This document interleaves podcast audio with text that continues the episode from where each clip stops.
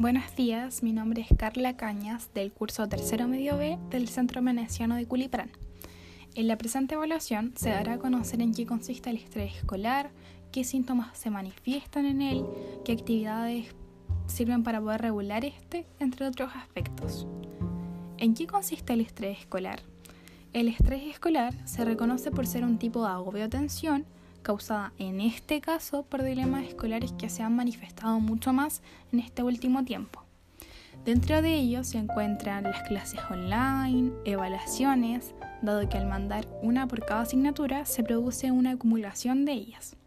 El no tener contacto cara a cara con los profesores, sin embargo, el nuevo sistema de clases vía Internet nos permite de alguna u otra forma estar un poco más cerca.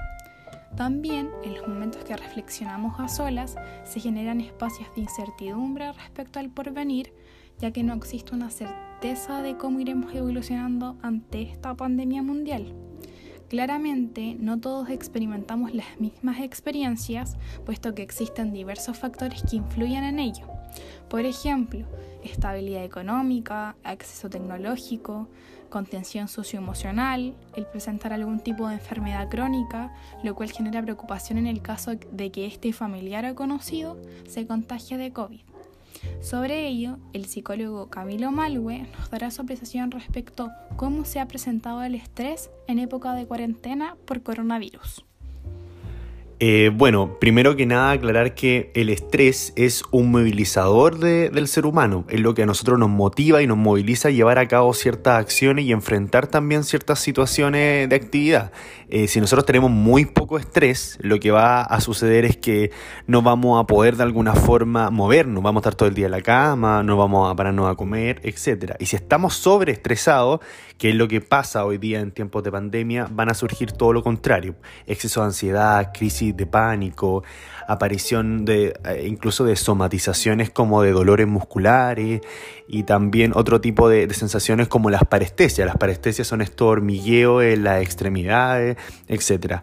Entonces eh, el estrés también tiene apariciones tanto corporales, físicas, como también apariciones en, en la sensación de angustia que tiene que ver con el tiempo, qué va a pasar después, cuándo vamos a volver a clases, cuándo vamos a volver a la normalidad, etcétera.